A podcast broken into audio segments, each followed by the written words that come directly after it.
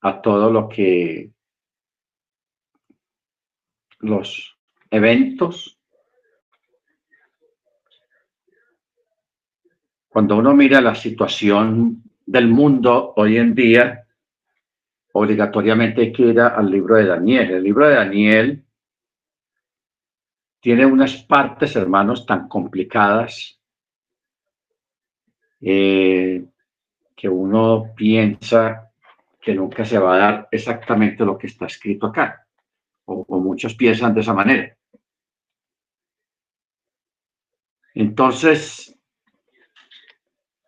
porque por ejemplo, en el capítulo 11 y en el capítulo 8.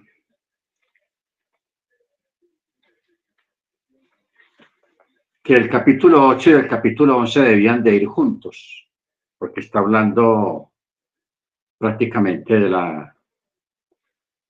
del mismo tema, pero solamente se dejó el 8, después sigue el 9 que habla de otras cosas, luego sigue el 10 que habla de otras cosas y luego el 11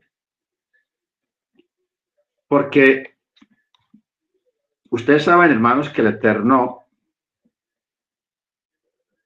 Él mandó a escribir estos documentos de la forma como fueron escritos, porque ninguno está escrito de una forma cronológica. No hay una cronología.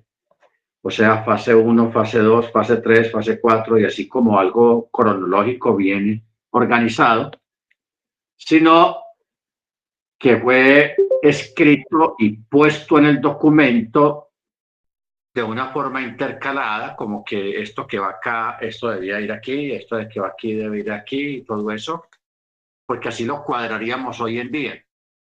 ¿Ok? Entonces, uno ya entiende por qué Yeshua nos mandó a escudriñar las escrituras.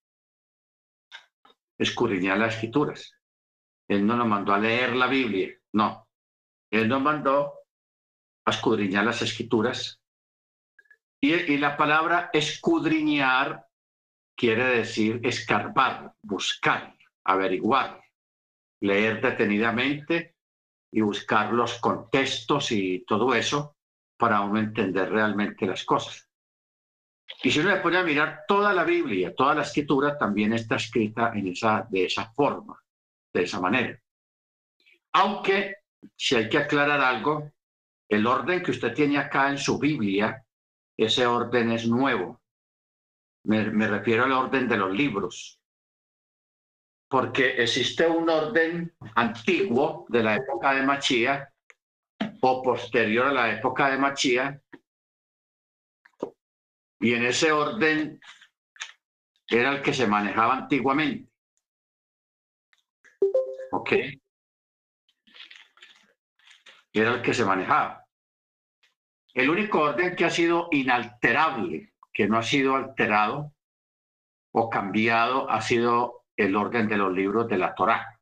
Eso sí, ese orden están ahí. Por eso, por ejemplo, está Berechit, o sea, Génesis, Éxodo, Levítico, Número y Deuteronomio. Después de ahí viene eh, Josué, jueces, Ruth, primera y segunda de Samuel. Después siguen los salmos, después sigue Cantares, después sigue Eclesiastés, después sigue Proverbios, después sigue Joel, Jonás, Amós, Oseas, Isaías, Miqueas, Sofonías, Jeremías, Abdías, Nahum, Habacuc, Daniel, Ezequiel, Lamentaciones, primera y segunda de Reyes, Zacarías, Ageo, Malaquías, Nehemías, Esdras, primera y segunda de Crónicas, Esther y Macabí, o sea, el libro de los Macabeos. Este es el orden, hermanos, antiguo del Antiguo Testamento, del Antiguo Pacto. Claro, como nosotros nos acostumbramos al orden de Reina Valera, y al, y al orden del, de la iglesia de la Biblia católica, pues no acostumbramos. Por eso cuando uno coge una, una Biblia con el orden original antiguo, uno se pega una embolatada tremenda porque, pues, eh, mire usted, el libro de Primera y Segunda de Crónicas son los últimos libros del Antiguo Testamento. Y el libro de Esther es penúltimo. Y el último libro oficial es el libro de los Macabeos. ¿Ok? Este es el orden antiguo. Antiguo por el que se, se levantó los primeros documentos cuando se compilaron todos los documentos. Ese era el orden antiguo. Simplemente que el catolicismo cambió el orden y Luego el protestantismo también hizo un cambio de orden en el sentido de, crear lo que son los profetas mayores y los profetas menores. Eso fue un invento cristiano, porque la, en la escritura no existe eso de profetas mayores o profetas menores, de ninguna manera. Todos son profetas.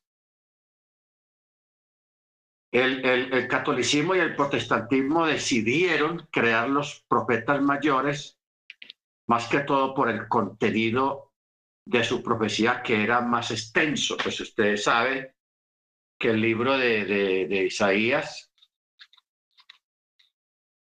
es un libro que tiene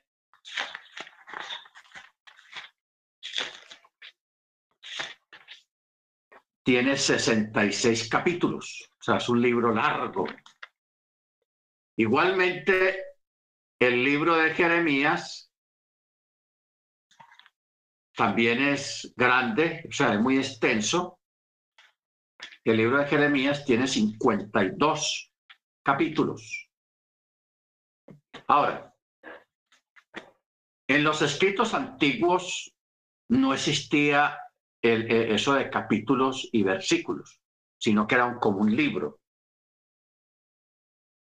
El sentido de capítulos y versículos fue creado por los masoretas en, en tiempos posteriores como para agilizar la lectura y tener un poco más de referencias cuando se leyera el texto. Por eso, ¿cómo nos damos cuenta de esto?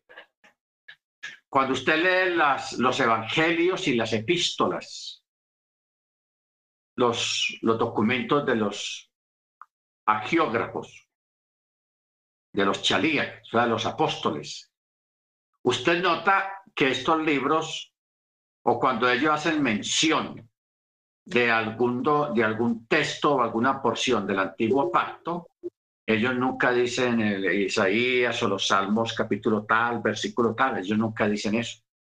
Ni Yeshua lo hizo, ni los apóstoles tampoco. Ellos solamente daban los textos. O sea, la lectura, no más. Como dice el profeta o como dice la Torá y todo eso, pero no mencionan capítulos y versículos. Bendito sea el nombre del Eterno. Ok,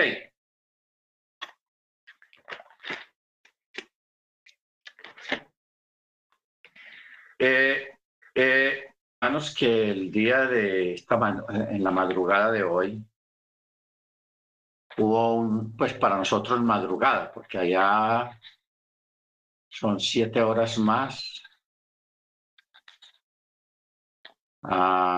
Sería como mediodía, más o menos, o la una de la tarde, un terremoto en Turquía muy fuerte ha, habido una cantidad de muertos muy impresionante.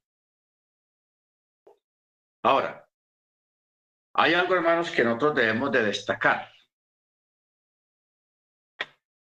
Ustedes recuerdan que el terremoto más fuerte registrado hasta ahora fue el que ocurrió en Chile, hace por ahí unos 10 años, o no me acuerdo bien, pero es reciente. 8.9. O sea, es un terremoto muy poderoso, muy fuerte. Pero si uno se pone a mirar allá en Chile, no hubo muchos muertos a pesar de la intensidad y la fuerza del terremoto. No pasó, no murió gente prácticamente, ni hubo destrucción tampoco. ¿Por qué?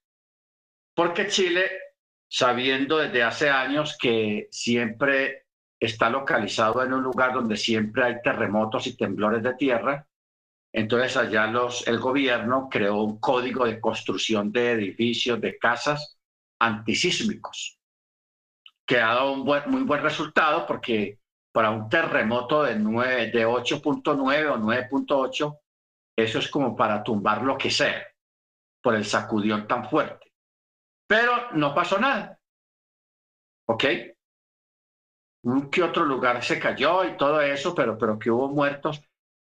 En cambio, cuando hablamos de Turquía, hablamos de Pakistán, hablamos de, esos países, de Afganistán, que también es un lugar donde ocurren muchos terremotos fuertes, siempre hay tragedia, siempre hay dolor, siempre hay destrucción y hay muchos muertos, porque son países que ellos no han establecido ese código de construcción antisísmico no han establecido eso, no se han prevenido y, de ahí tanta destrucción, porque el terremoto que hubo esta mañana fue 7.6. No fue tan fuerte como el que ocurrió en Chile. Porque si ese terremoto de Chile hubiera pasado en Turquía o en Pakistán o en Afganistán, la mortandad hubiera sido impresionante, porque eso sí hubiera derribado todo el sistema porque son países que no construyen ni tienen códigos antisísmicos. Ese, ese es el problema. ¿Ok? Bueno. Eh, este año, hermanos, 2023,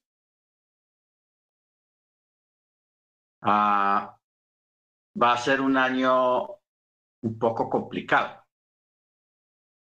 muy complicado.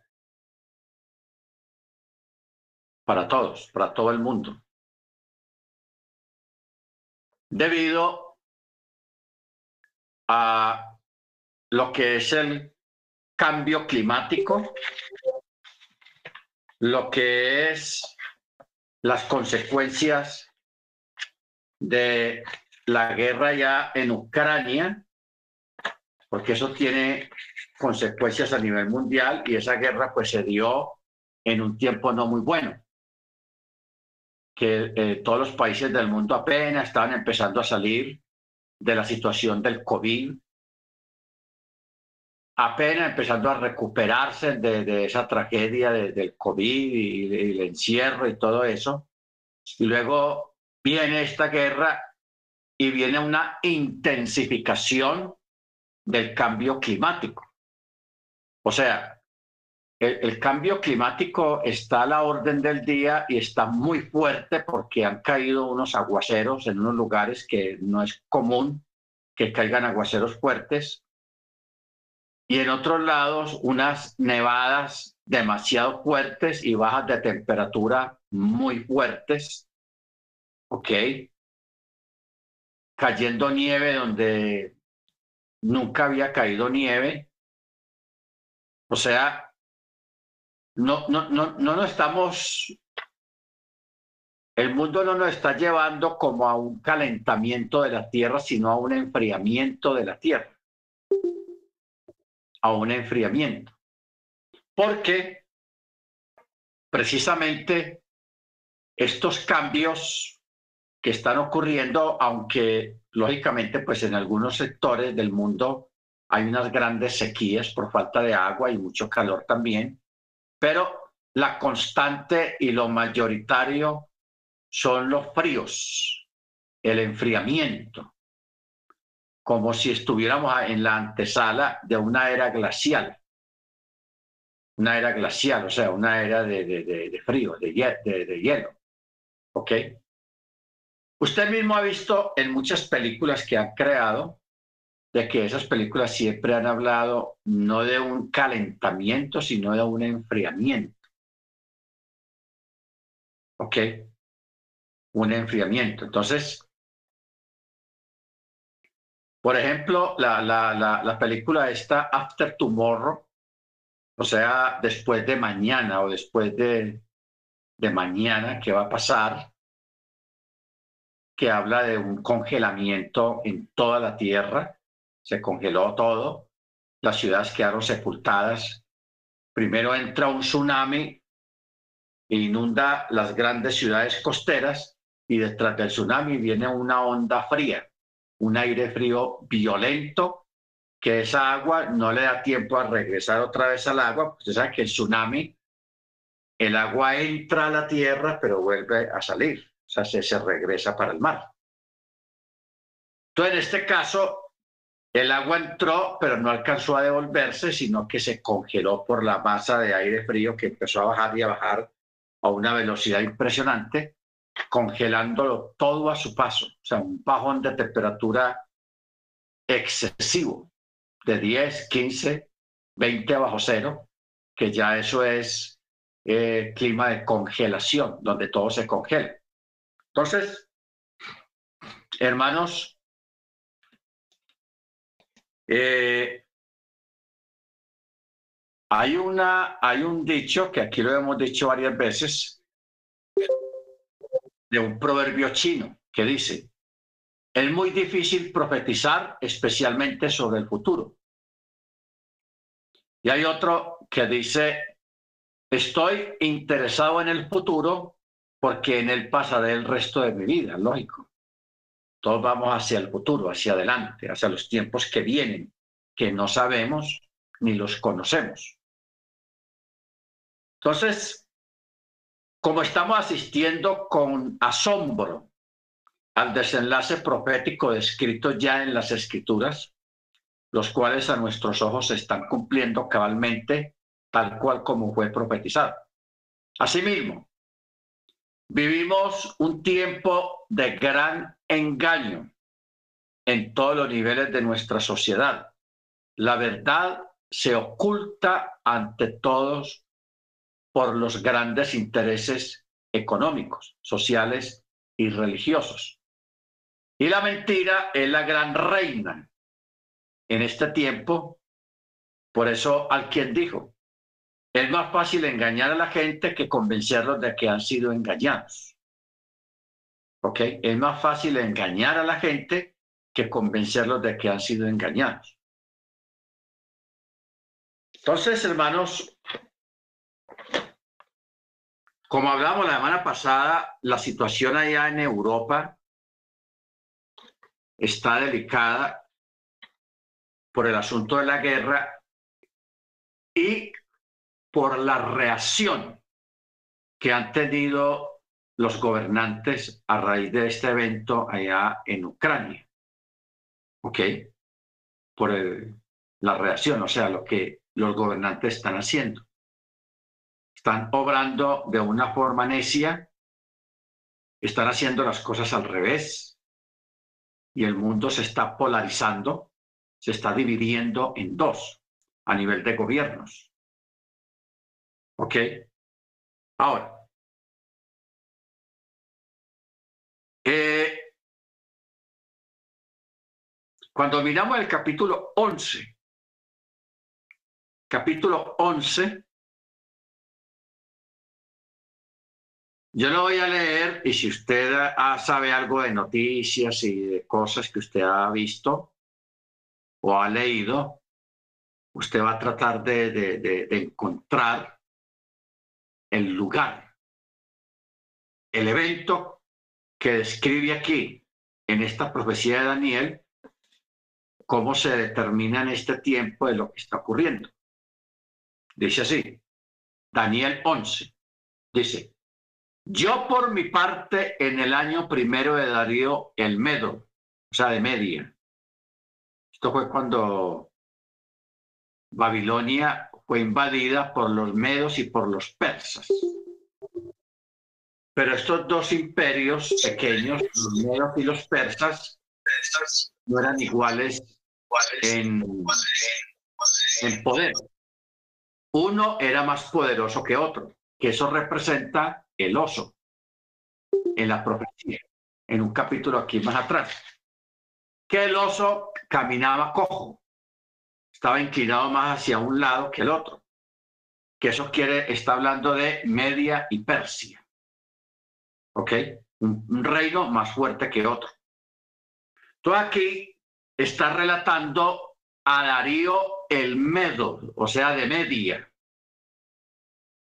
Entonces dice que Daniel se puso al lado de, de, Darío, el rey Darío, para apoyarlo y fortalecerlo. Y luego en el verso 2 dice, y ahora te anunciaré la verdad.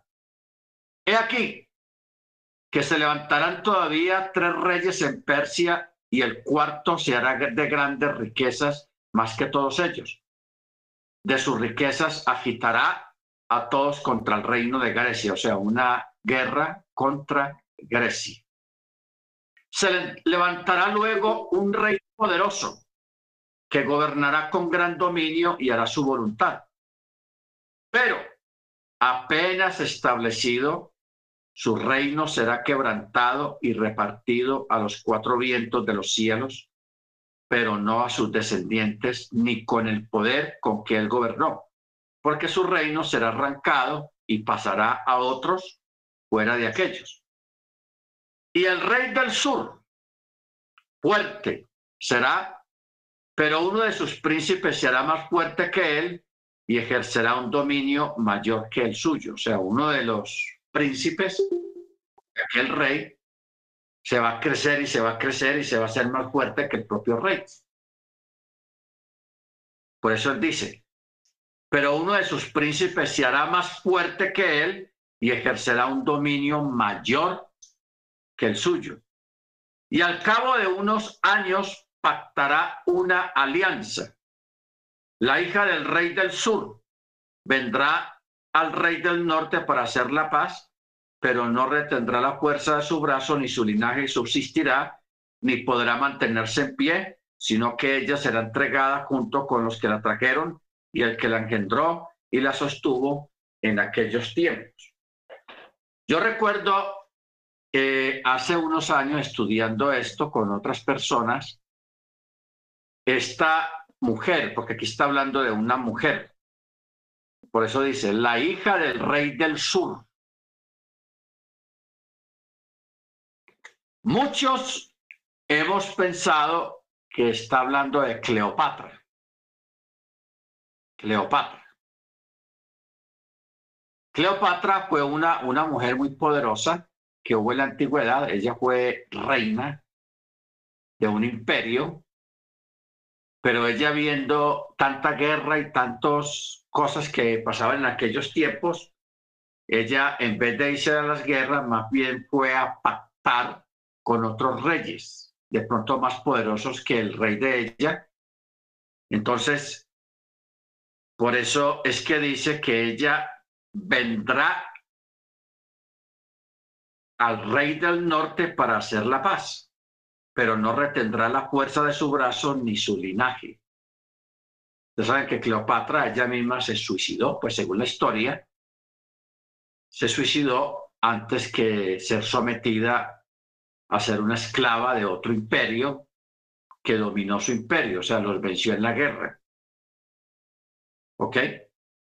Entonces, por eso dice el verso 6, no podrá mantenerse en pie, sino que ella será entregada junto con los que la trajeron y el que la engendró y la sostuvo en aquellos tiempos.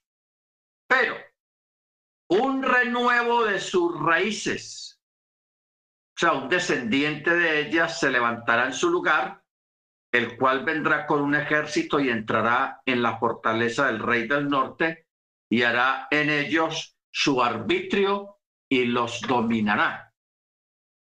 Y también a los dioses de ellos, sus imágenes fundidas, sus objetos preciosos de plata, de oro, llevará cautivos a Egipto y por años él se mantendrá contra el rey del norte.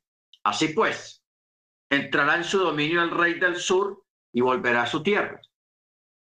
Pero los hijos de aquel se airarán y reunirán una gran multitud de grandes ejércitos y vendrá a viva fuerza e invadirá y pasará adelante, luego volverá y llevará la guerra hasta su fortaleza. Por lo cual, se enfurecerá el rey del sur y saldrá y peleará contra el rey del norte y pondrá en campaña una gran multitud y toda aquella multitud será entregada en su mano. Y la multitud será llevada, por lo cual se elevará su corazón y derribará a muchos millares, pero no prevalecerá.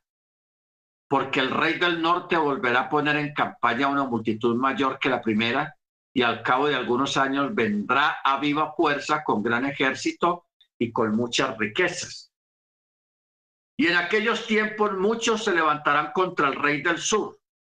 Hombres violentos de tu pueblo se levantarán para cumplir la visión, pero fracasarán. Y vendrá el rey del norte y levantará baluartes, tomará la ciudad fortificada y las fuerzas del sur no podrán sostenerse, ni sus tropas escogidas, porque no había fuerzas para resistir. Y el que vendrá contra él hará su voluntad y habrá quien se le pueda enfrentar y estará en la tierra gloriosa, la cual será consumida bajo su poder. Luego dirigirá su mirada para apoderarse de todo su reino y hará convenios con él y le dará su hija por mujer para destruirlo, pero ello no tendrá éxito ni ella permanecerá de su parte. Entonces volverá su rostro a las costas marítimas, se apoderará de muchas, pero el príncipe hará cesar su afrenta y aún hará volver su afrenta sobre él mismo. Por lo cual dirigirá su mira hacia las fortalezas de su propia tierra, pero tropezará y caerá y no será hallado. En su lugar se aplicará, se levantará otro que aplicará grandes tributos a la tierra más hermosa del reino pero en pocos días será quebrantado sin actos de furia ni en batalla. Y le sucederá en su lugar un plebeyo, sobre el cual no se habría conferido la majestad del reino, pero, vendrá tiempo, en tiempo de seguridad, y se apoderará del reino por medio de intrigas. Las fuerzas enemigas serán barridas como torrentes delante de él, y serán del todo destruidas junto con el príncipe de su pacto, porque después de confederarse con él, actuará engañosamente y subirá y saldrá vencedor con poca gente. Entonces, mire usted, hermanos, que aquí se relatan lo que son los movimientos políticos durante la guerra. Reyes que surgen y caen. Ejércitos poderosos que caen. Intrigas, negociaciones, una cosa y la otra, buscando ventaja, buscando cómo traicionar al, otro rey, no cumplir la palabra pactada, etcétera, etcétera, que eso es precisamente lo que está pasando en este tiempo. Este tiempo a nivel político en todo el mundo está lleno de intrigas, está lleno de, líderes políticos que firman tratados de paz y nadie los cumple, que firman eh, todo tipo de tratados, convenios y una cosa y la otra, pero no las cumplen. O sea, no hay palabra, no hay carácter, no hay cumplimiento. Por eso la gente queda mal y queda mal y queda mal, pero lo hacen es a propósito, no accidentalmente, sino a propósito porque simplemente tenían otros planes. Tenían otros planes. ¿Ok? Entonces, siguiendo más adelante, eh,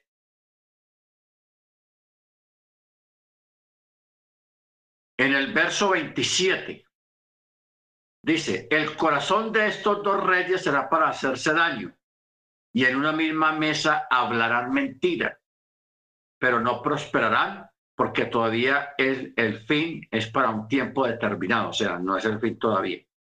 Volverá pues a su tierra con grandes riquezas y su corazón será contra el pacto santo. Y aquí, si estamos hablando de Israel. Porque dice, eh, Volverá pues a su tierra con grandes riquezas y su corazón será contra el pacto santo. ¿Qué quiere decir el pacto santo? Está hablando del pueblo hebreo, del pueblo que guarda el Shabbat, que celebra las fiestas del Eterno. ¿Ok?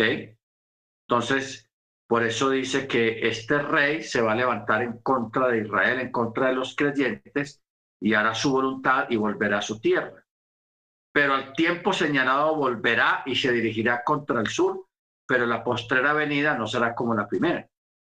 Porque vendrán contra él las naves de Kitín, y él será intimidado y volverá y se indignará contra el pacto santo y hará según su voluntad y volverá y se entenderá con los que abandonen el pacto santo.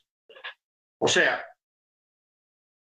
va a haber un tiempo en que muchos creyentes se van a apartar. Se van a apartar. Algo tiene que ocurrir para que un evento de estos tan terrible ocurra. ¿Ok? Pero todo esto viene de parte del Eterno, porque aquí dice que este hombre va a indignarse en contra de los creyentes. y se va a entender bien con los que abandonen el pacto eterno, o sea, los que abandonen el, mandamiento, la Torá, a Yeshua. Se van a hacer muy amigos, se van a entender. ¿Ok? Pero todo esto, hermano, es una trampa. ¿Por qué? Porque vino que dice el verso 31. Y se levantarán de su parte tropas, o sea, soldados, que profanarán el santuario, la fortaleza, y quitarán el continuo sacrificio y pondrán allí la abominación desoladora. La abominación desoladora. ¿Ok?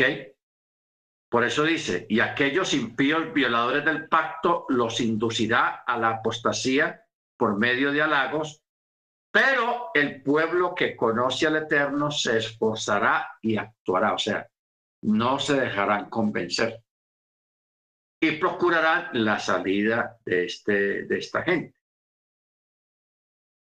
¿Ok? Que por eso dice, y los sabios del pueblo hará que muchos comprendan, aunque algunos, aunque por algunos días caerán a causa de la espada de las llamas del cautiverio y del saqueo, pero en su caída serán ayudados con un socorro pequeño, por lo cual muchos se juntarán a ellos con pretextos engañosos. O sea, es tiempo, hermano, de mucho peligro. No estamos hablando del peligro de la violencia de afuera, sino el peligro de los falsos predicadores, de los falsos hermanos, que se visten de talit, se visten de zigzag y llevan toda la mano, pero tienen intenciones siniestras, tienen intenciones oscuras. Y es de desviar a los creyentes de la fe. Desviar a los creyentes de la fe. ¿De qué manera? Por ejemplo, eh, ustedes saben que hay una comunidad naciente hoy en día que cree en el chaval lunar. O sea, un chaval diferente al que generalmente se ha guardado siempre. Otros vienen, hermanos, con el asunto de la pronunciación del nombre sagrado. ¿Ok? Porque hay personas que copian este tipo de enseñanzas y, como no entienden mucho, no escudriñan la palabra, entonces quieren como un loro repetir lo que el otro dice porque creyó esa mala enseñanza. ¿Ok? La creyó, le, está prestando atención. Entonces, ¿qué ocurre? De que cuando viene, hermanos, esta, esta, esta mala enseñanza, muchas veces estos personajes son enviados por el mismo Hasatán y por estos personajes oscuros para hacer daño dentro de las comunidades, para desplazarlas, para desestabilizar, creando confusión. Entonces, no es que estas personas tengan la verdad, no es que estas personas estén en lo cierto, sino que son personas que el enemigo los usa con estos fines, con estos propósitos. Por eso uno o todos nosotros tenemos que aprender a, distinguirlos, a diferenciarlos. ¿Ok? No perder el tiempo discutiendo con ellos, porque eso es perder el tiempo. Esa gente viene con un proyecto, con un propósito, y ellos no se van a, desviar de ese propósito. Aquí no se trata de, de quién sabe más o quién tiene la razón, sino defender los fundamentos de la fe defender los fundamentos de la fe. ¿Ok? No los fundamentos denominacionales, sino los fundamentos de la fe, tomando relevancia en lo que se refiere a la libertad a la cual Machía, Yeshua HaMachía, nos ha traído. Porque Pablo mismo lo dijo y Jesús también lo dijo, a libertad fuiste llamados, no a esclavitud, ni a confusión tampoco. ¿Ok?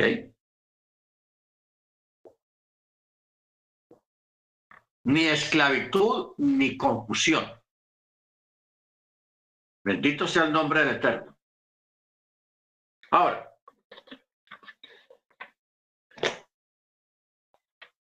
Cuando miramos, hermanos, los, eventos actuales,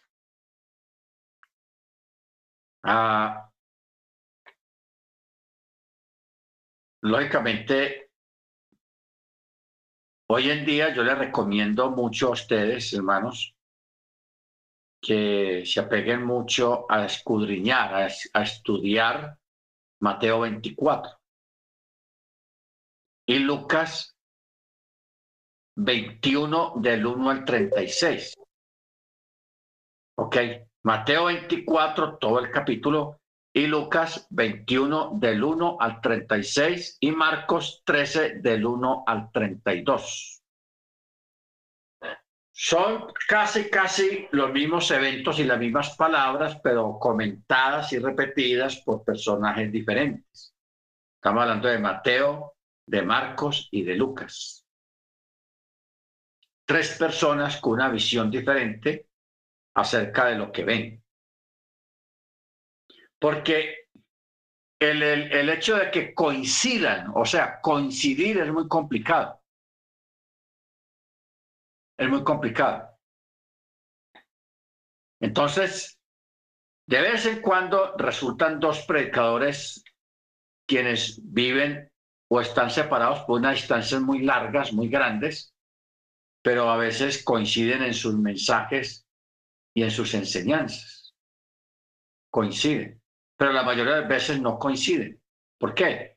Porque cada uno de nosotros tiene una forma de entender, de discernir lo que escudriña o lo que oye. Todos no pensamos lo mismo ni recibimos el texto de la misma forma como lo recibe el otro. ¿Por qué? Porque todos somos independientes, todos somos seres pensantes y todos tenemos el derecho y la capacidad de interpretar la palabra de acuerdo a la guía del Espíritu y de acuerdo a la necesidad que la persona tenga, porque es que eh, eso es un detalle muy importante. No todos tenemos la misma necesidad. No todos nos fijamos en aquellos detalles, en las porciones. ¿Ok?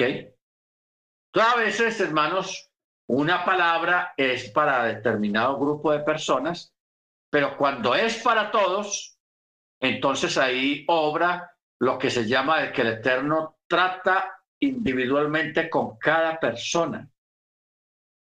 Si son 100 personas, 100 personas escucharon el mismo mensaje, la misma enseñanza. Pero esas 100 personas internamente no lo asimilan de esa manera.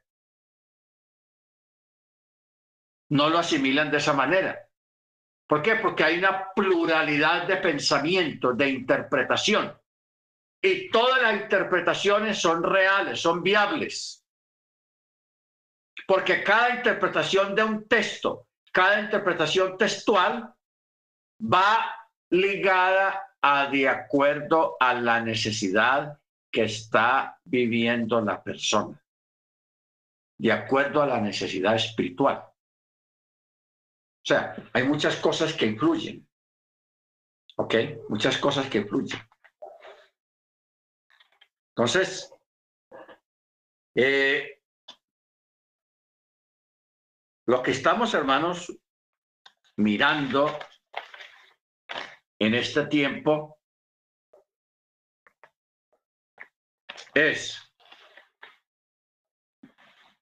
todos los pueblos, religiones, gobiernos, líderes religiosos y toda la sociedad en general van a, humillarse cuando venga la aparición y la manifestación de la antimachía. ¿Ok? De la antimachía. Ahora, esto está en Daniel 9:27.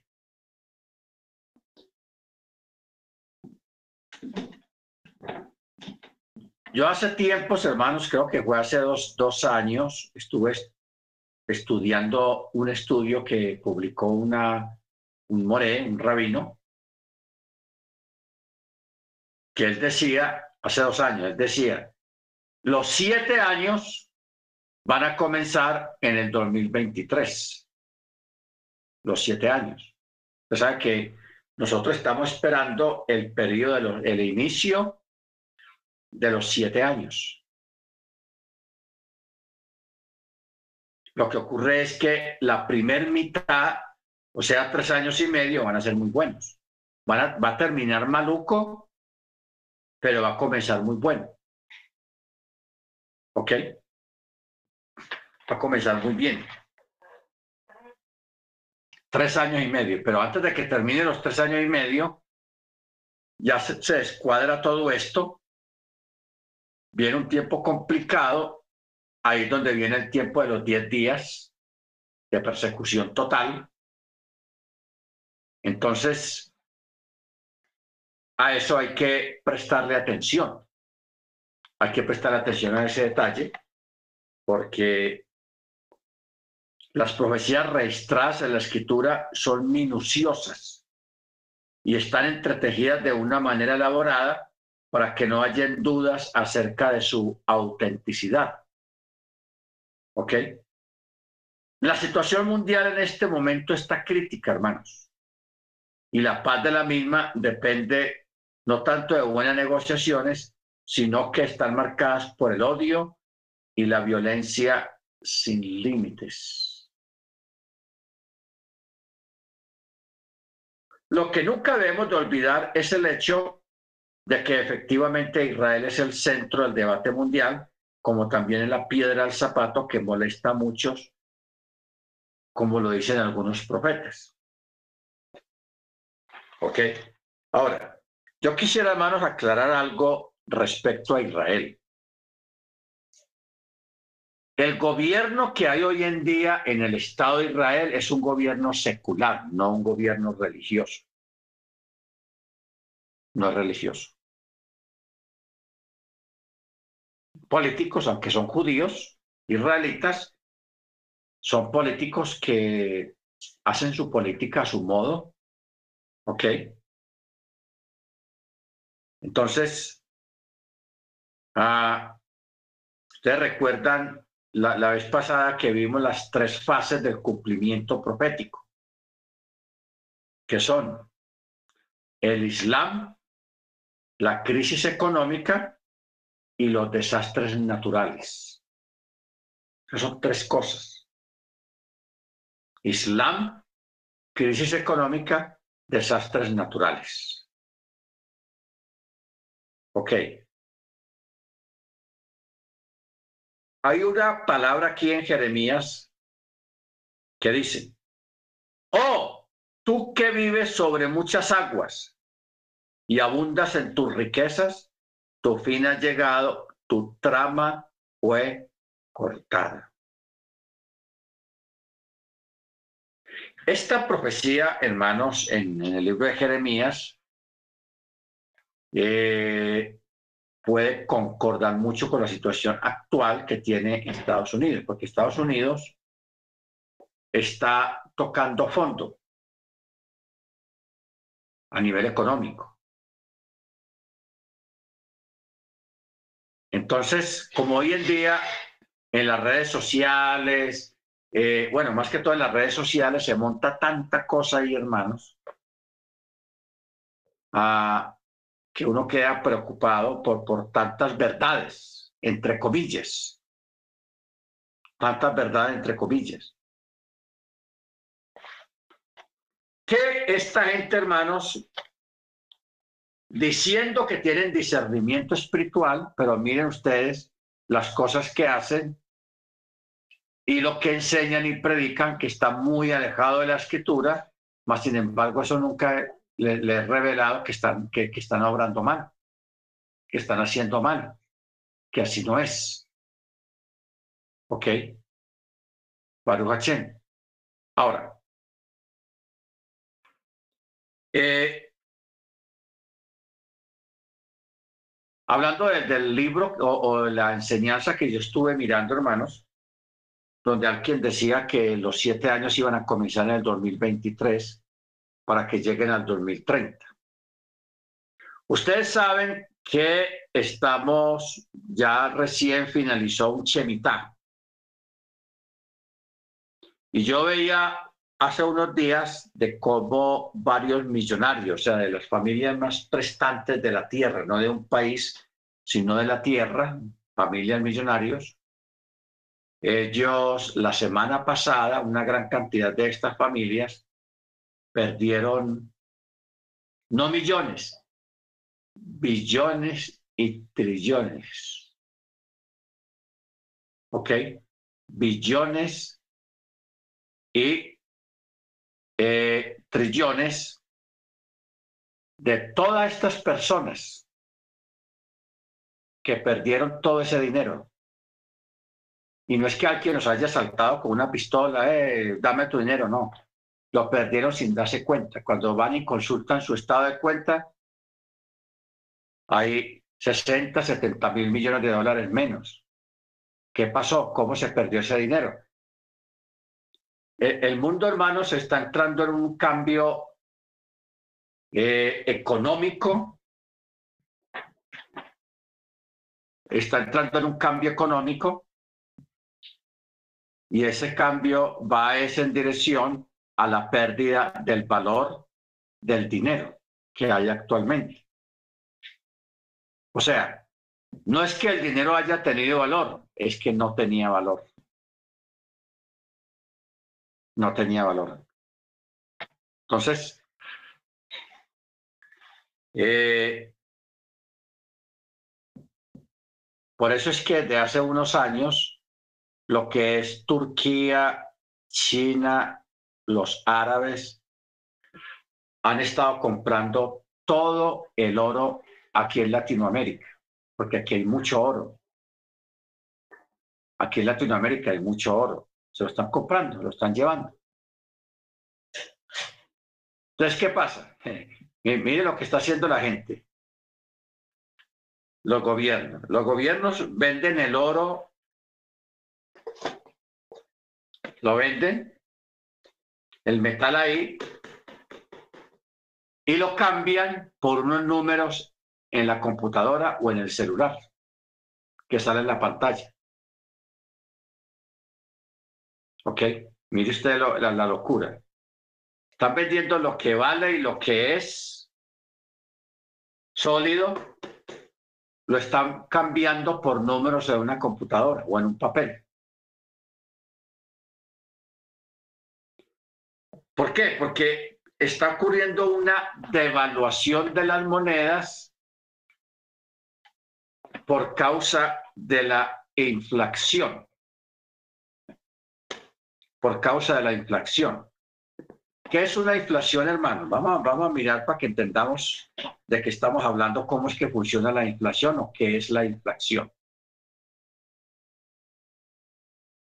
Ustedes saben, los que ya pasaron del quinto piso, ustedes recuerdan que los billetes antiguos o las monedas antiguas de los años 70 decía 20 pesos oro, 10 pesos oro, 5 pesos oro o 20 centavos oro. ¿Qué quiere decir eso? Que ese billete o esa moneda estaba respaldada por el oro en el Banco de la República o en la reserva del Banco de la República. O sea, el oro estaba guardado allá y, estaba, y ese billete que circulaba en la calle estaba respaldado por ese oro, que es lo que vale y lo que le da el valor al billete, si no es un papel en la mano nomás. Pero ¿qué pasó? Los países se quebraron económicamente por las malas administraciones. Entonces los billetes que estaban respaldados por el oro desaparecieron. Pero los gobiernos siguieron imprimiendo billetes. Y esos billetes no tienen ningún respaldo. No hay un respaldo. Entonces, ¿qué es lo que, lo que ha pasado? Estados Unidos impuso, porque eso fue una imposición, impuso el dólar en todo el mundo como una moneda de, negocios. Y todos los negocios en todo el mundo se dirimían era a través de los dólares, del precio del dólar. ¿Ok? Entonces, ¿qué pasa? Estados Unidos, hermano, está quebrado. Hoy en día, un niño que nazca en este momento, porque en todo momento están naciendo niños continuamente, unos para el cementerio y otros, una, o sea, unos muriendo y otros naciendo. Todo Estados Unidos tiene una deuda que lógicamente la deuda se la pasan a los ciudadanos. Yo recuerdo cuando nosotros estábamos allá, la deuda que teníamos cada uno Allá era de 90 mil dólares. La deuda pública de cada ciudadano de Estados Unidos. Ya hoy en día está como a 140 eh, 140 mil dólares. O sea, un niño nace y apenas sale, ya debe plata. Debe 140 mil dólares. ¿Ok? Ya la debe porque Estados Unidos está hasta el cuello de deudas y todos los países están en esa misma condición. Entonces, ¿cómo solucionan esto los, gobiernos? Ellos, los gobiernos tienen la máquina donde imprimen las monedas, los, los, billetes. Entonces, lo que Estados Unidos estaba haciendo y ha sobrevivido es imprimiendo billetes. Imprima, imprima, imprima, imprima. Colombia, la misma imprima billetes, imprima billetes, imprima billetes. La comunidad europea imprima billetes y dele, y como tiene la máquina de imprimir billetes y es el gobierno el que los da y los hace, pues siempre la gente piensa que hay dinero o que tiene dinero en la mano. Pero ¿qué pasa? Lo que está pasando hoy en día, hermanos, es algo muy terrible. Y es de que los rusos, los chinos, los turcos, aquí en Latinoamérica, lo que es Argentina, Brasil, Venezuela, Colombia, Ecuador, a varios países, y los árabes dejaron de, están dejando de hacer negocios con los dólares. No, no queremos más esos dólares, esos dólares no valen nada. Entonces, ¿qué va a pasar, hermanos? cuando, porque todos los negocios a nivel mundial eran en dólares. Si alguien nos puede dar información clara sobre eso del hermano Álvaro. Porque el hermano Álvaro y la familia, el hermano Álvaro, ellos trabajan en comercio internacional. Y, todo lo, y él sabe que todos los negocios se hacen en dólares, así sea para China, para Japón, para donde sea, todos los negocios se basan en dólares. Entonces, el dólar ha sobrevivido porque las conversiones que se hacen al dólar de monedas extranjeras, el gobierno gana dinero con, el cambio, con la conversión de la moneda. Que eso da, y eh, eso es pérdidas. ¿Ok? Porque la gente pierde. Usted va hoy en día a, un lugar donde compran o venden dólares o otras monedas. Entonces, si usted va a comprar, a usted no le venden lo que, lo que vale realmente, sino que hay una tasa de cambio. Entonces, cuando usted va a comprar dólares, a usted le salen costosísimos.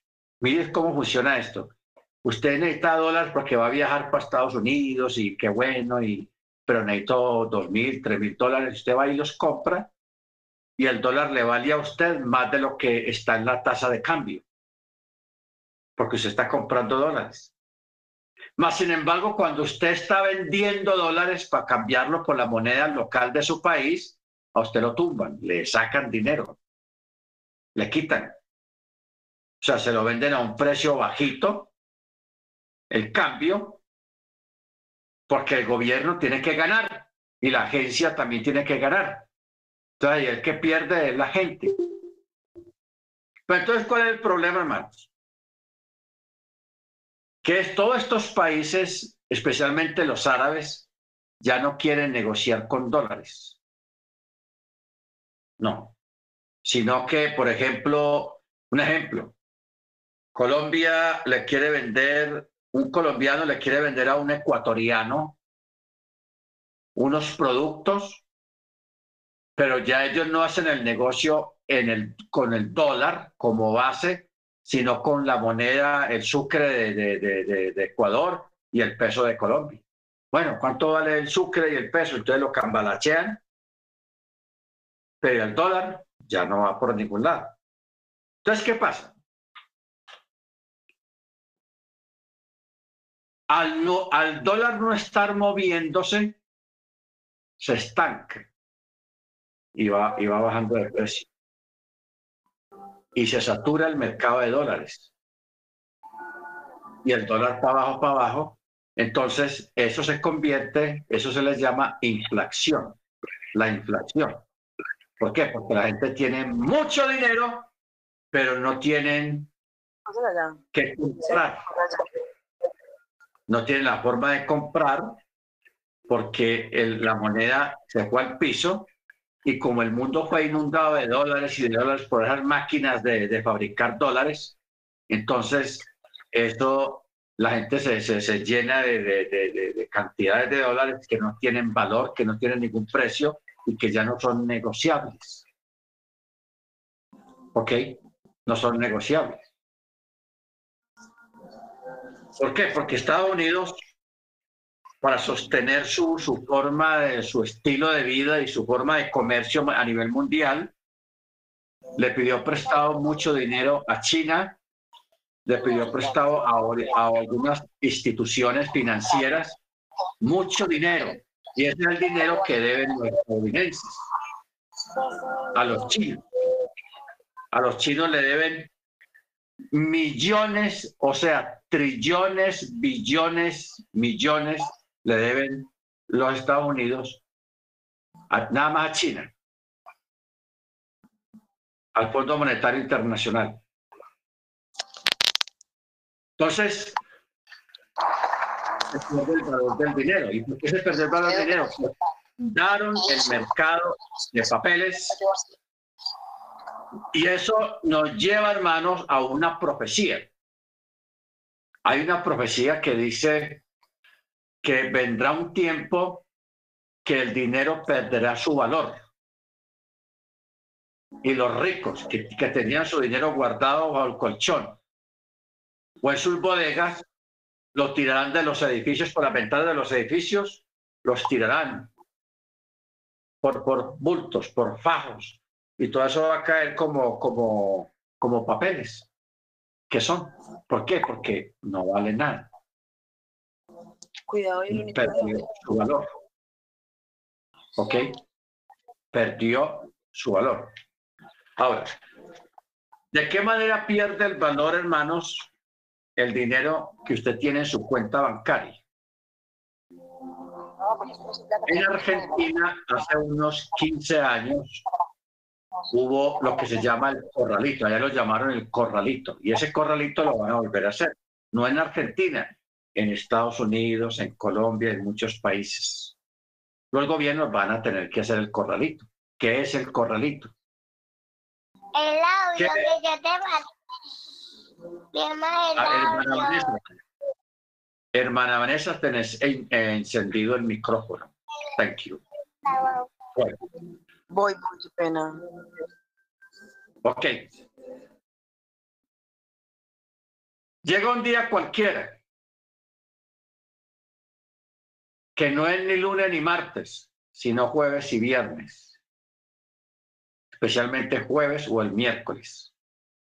El gobierno dice, señoras y señores, eh, vamos, queremos anunciarles que vamos a cerrar el, movimiento de flujo de dinero y de compras. Todas las cajeros y los bancos no pueden entregar dinero porque vamos a hacer un reajuste fiscal e inventan un cuento. Todo el mundo, ah, sí, ah. Entonces, ¿qué pasa? ¿Qué quiere decir eso? De que usted ya no puede manejar dinero en su cuenta, ni puede sacar dinero de su cuenta. Si el anuncio lo dieron miércoles, a partir de esa noche del miércoles ya la gente no puede ir a un cajero a sacar dinero, ni hacer transacciones con la tarjeta, ni con Neki, ni con nada. O sea, todo quedó amarrado. Llega jueves y comienza eso. Llega viernes y no hay nada. La gente no puede sacar dinero, no puede hacer movimientos bancarios, no puede pagar con la tarjeta, nada. Y como viene fin de semana, sábado y domingo, entonces por eso es que el gobierno lo hace adrede un miércoles o un jueves, porque asustan la gente el, el miércoles y los mantiene asustados el jueves y el viernes, como los fines de semana, ¿no? A veces no hay bancos para, los bancos no abren, pero en este caso los bancos no solamente no van a abrir, sino que no va a haber transacciones ni nadie podrá retirar, los cajeros electrónicos no van a funcionar, no van a entregar dinero. Llega lunes, se para el presidente con cara larga y le dice a sus ciudadanos, señores, señoras, y empieza a montar una película, un cuento chino a raíz de este evento y de aquí esto, tuvimos que hacer un ajuste fiscal a la, nuestra gloriosa moneda colombiana, el peso, y en fin, y meter un cuento y una película, hermanos, bien montada. Y el lunes, cuando abran los cajeros y cuando abran los bancos, el dinero que la gente tenía, si una persona tenía 10 millones, apenas va a contar con 3 millones. Los otros 7 millones se perdieron en el ajuste fiscal. Se perdió. ¿Ok? Eso es el corralito. Y eso es lo que los gobiernos van a tener que hacer dentro de muy poco tiempo. Hacer un corralito. ¿Por qué? Por la inflación. Eso lo produce la inflación. Mucho dinero en la calle o en los bancos, pero no hay que comprar, no hay nada que comprar, porque viene una devaluación de la moneda por causa de la inflación. ¿Por qué creen ustedes, hermanos, al menos aquí en Colombia, no sé, allá en México y en Estados Unidos, ¿por qué cree usted por qué los productos están tan caros? Carísimo, todo está caro. Y todo subió. Generalmente, en los principios de año, por lo general, cada año vienen los aumentos de sueldo, el reajuste fiscal y normal. Siempre las cosas suben cada año, pero de una manera muy medida. Pero este año no hubo medida. Todos lo subieron desproporcionadamente. Desproporcionadamente. ¿Ok? Entonces, mire aquí una profecía que está en Jeremías también. Oh, tú que vives sobre muchas aguas y abundas en tus riquezas, tu fin ha llegado, tu trama fue cortada. Tu fin ha llegado y tu trama fue cortada. Bendito sea el nombre del Eterno. ¿Qué es lo que está pasando acá? De que como hay una crisis económica, hermanos, global, y, lo más increíble de todo esto es, hermanos, de que si usted se pone a mirar la, la millonada de dinero que Estados Unidos le está dando a Ucrania para la guerra, los alemanes, los franceses, los españoles, los ingleses, los eh, Australia, Japón. O sea, los países en crisis económica, pero para la guerra sí hay. Sí hay dinero. Y están mandando una cantidad de dinero que eso, eso es como quemar pólvora. Lo están quemando como pólvora. Porque mucho de ese dinero lo están robando allá y las armas que envían para allá las están vendiendo en el mercado negro. Esa a los ucranianos le está yendo muy bien con el asunto. Y los países en crisis económica, que no los tienen que salir los maestros porque no les sube suficiente el, sueldo, no les alcanza, porque los alquileres están por las nubes, porque el gas está carísimo. Aquí en Colombia el gas subió demasiado. La comida para los animales, eso está, se subió eh, eh, impresionantemente. O sea, las cosas están caras, ustedes lo saben, yo no estoy hablando cosas raras. Ustedes saben, hermanos, que todos los productos están súper carísimos, especialmente los de la canasta familiar, pero lo que son los seguros médicos, los seguros para carro, para moto, para lo que sea, eso se subió. Todo se subió. Y el sueldo no de los trabajadores, de los empleados, no lo subieron lo necesario para capear la salsa de todos los productos, sea, que que el poder adquisitivo de las personas se mermó. ¿Qué significa eso? Comienza por P, pobreza. O sea, la gente está más pobre. Más pobre. ¿Por qué? Porque la gente tiene que estar recortando. Si antes compraba cinco libras de carne a la semana para una semana, no alcanza porque la carne está por las nubes, hay que comprar menos. O no comprar carne y comprar más huevos. Y los huevos también están carísimos. ¿Ok? Eso es un camino lento a la pobreza. ¿Ok? Lento a la pobreza. Bendito sea el nombre del Eterno. Por eso esta palabra que está acá, en Jeremías.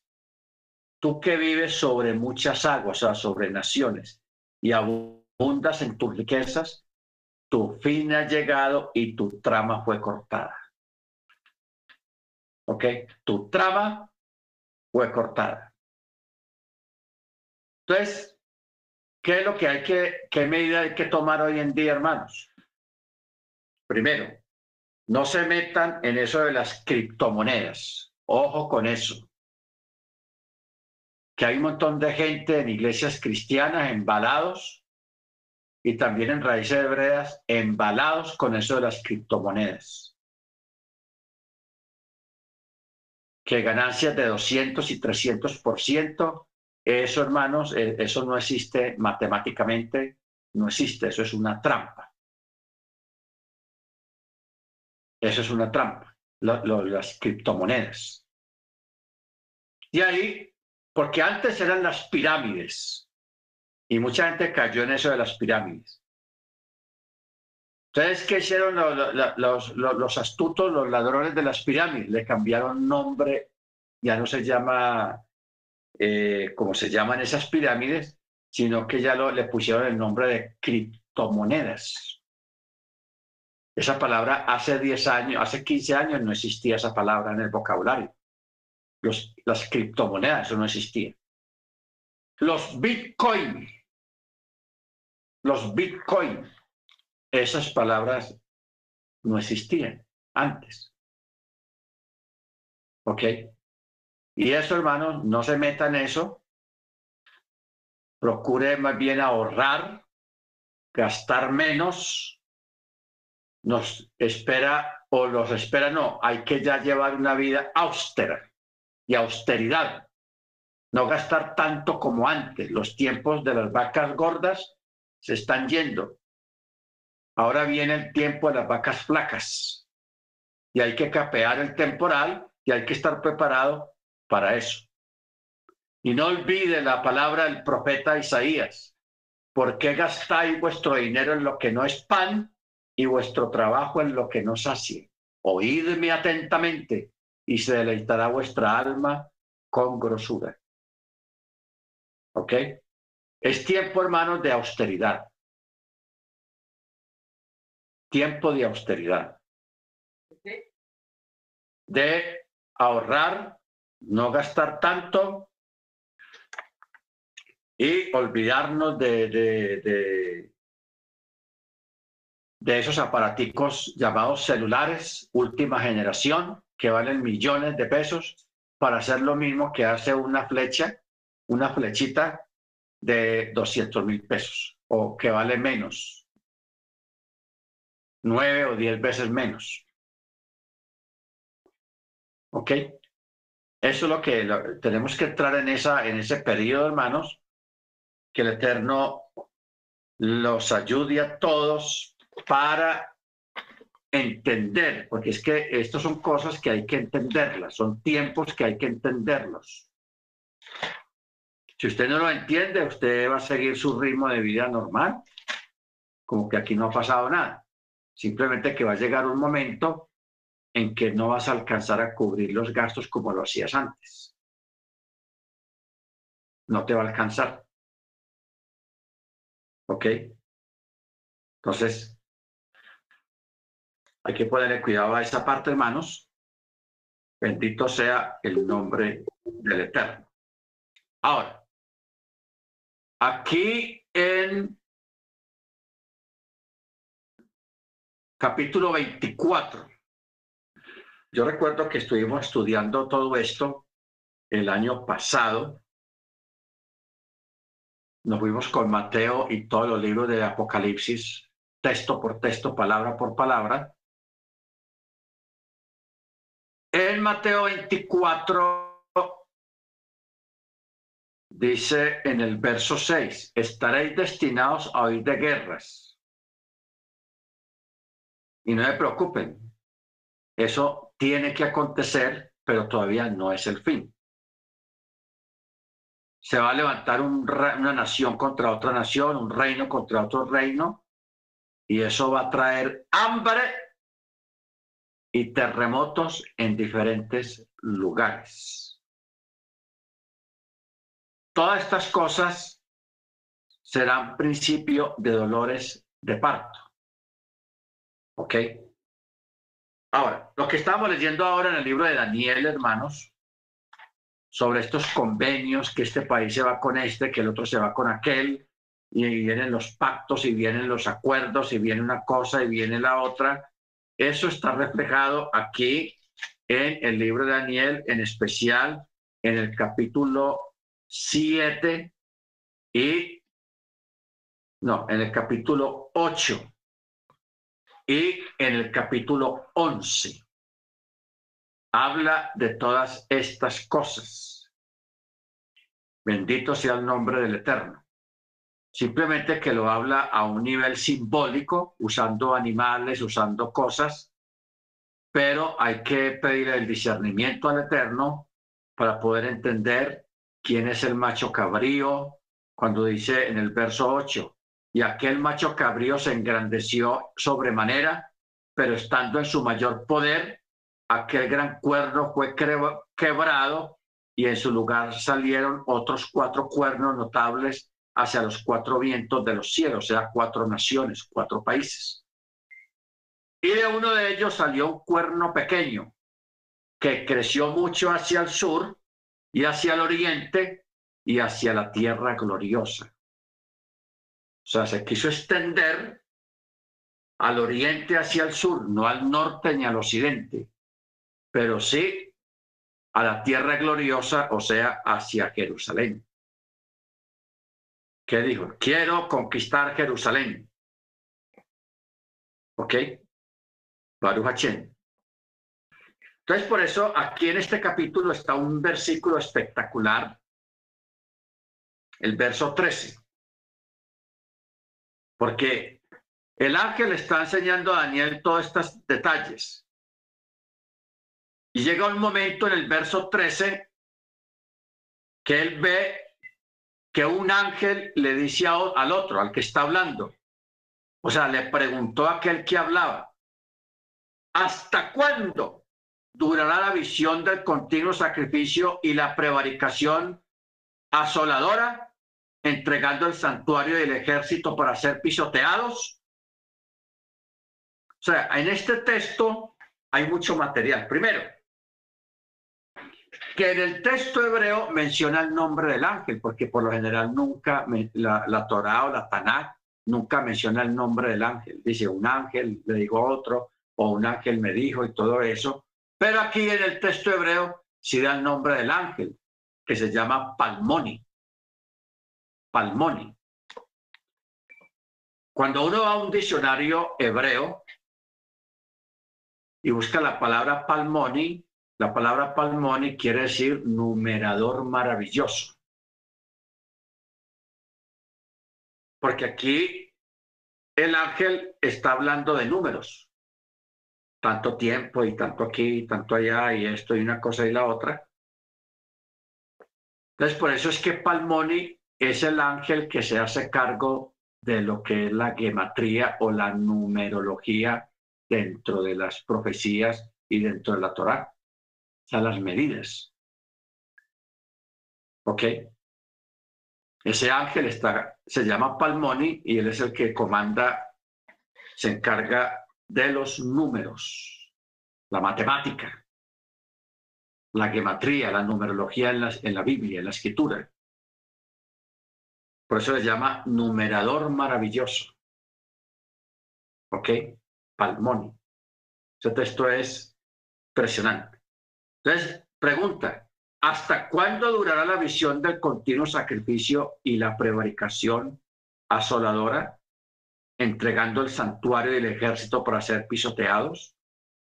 Y él dijo, hasta dos mil trescientas tardes y mañana. Luego el santuario será purificado. O sea, aquí está hablando de dos mil trescientas días, porque está hablando tardes y mañanas. Increíble eso. Días. Entonces, aconteció que mientras yo, Daniel, consideraba la visión y procuraba comprenderla. Se puso delante de mí un ángel con apariencia de hombre. Y oí la voz del hombre entre las riberas del Ulay, que clamó y dijo, Gabriel, haz que éste entienda la visión, porque Daniel no entendió nada. O sea, la palabra abominación desoladora o la, o la prevaricación asoladora era una palabra que se empieza a usar en este tiempo. La palabra abominación sí existía. O sea, la palabra abominación es repudio. repudio, que también significa abominar. Entonces, cuando el Eterno, cuando alguien dice, y mi alma abomina tal cosa o repudia tal cosa, es abominación. Aquí está hablando de una abominación asoladora, o sea, un repudio, algo terrible, espantoso, que abomina el alma del creyente, va a ocurrir por 2.300 tardes y mañanas. ¿Ok? Por un periodo de tiempo. 2.300 tardes. Que cuando usted suma eso, 2.300 tardes, usted se va a dar cuenta cuánto le va a dar. ¿Ok? Da determinados meses y años. Ah, entonces usted se va a dar cuenta que está, el Eterno no está dando a entender unos detalles, pero lo hace a través de números. Para que nosotros empezamos a hacer matemática y a hacer cuentas, a ver qué es lo que nos da. Baruch O sea que la abominación desoladora, que ya pasó la primera con Antíoco Epíferes, se va a repetir en este periodo que viene de los siete años. Se repite otra vez. ¿Ok? Cuando venga la antimachía que si el tipo va a hacer cosas horribles en el santuario, en el templo que se ha reconstruido de nuevo. Va a provocar otra abominación desoladora. Que el Eterno lo reprenda. Baruch Muy bien, hermanos. Vamos a, parar acá. Que sea el Eterno dándonos sabiduría y entendimiento para entender la palabra y todas estas cosas de una forma clara y concisa para que podamos compartir. Entonces, eh, como nos decía el hermano Michael hace tiempos, el bregar a conseguir monedas de plata, monedas de oro, no tenga todo su dinero en el banco. No haga eso. Que el día que lo coja un corralito, que el gobierno declare un corralito, entonces no, va a encontrar nada ya. Porque hoy en día el dinero, ¿qué es? Números en su pantalla de, de celular. Eso es el dinero hoy en día. Números. Pero no hay como como dice el dicho, es mejor un pájaro en, la mano que 100 volando. ¿Y que, cuáles son los 100 volando? En la máquina, en su celular. Ven, yo ya veo cómo está mi cuenta. Oh, tengo tanto. No es mejor tenerlo en la mano que tenerlo allá. ¿Ok? Haga eso, hermanos búsquese un lugar bien secreto ahí en su casa para que guarde parte de su dinero en efectivo o en especies, pero no lo tenga todo ahí en el banco, que eso se va a escuadrar en cualquier momento. Amén. Bendito sea el nombre de Eterno. Muy bien, hermanos, vamos a parar acá. Vamos a pedirle a la hermana Vanessa para que nos dirijan la oración, hermana Vanessa. Bendíganos con su oración tan amable.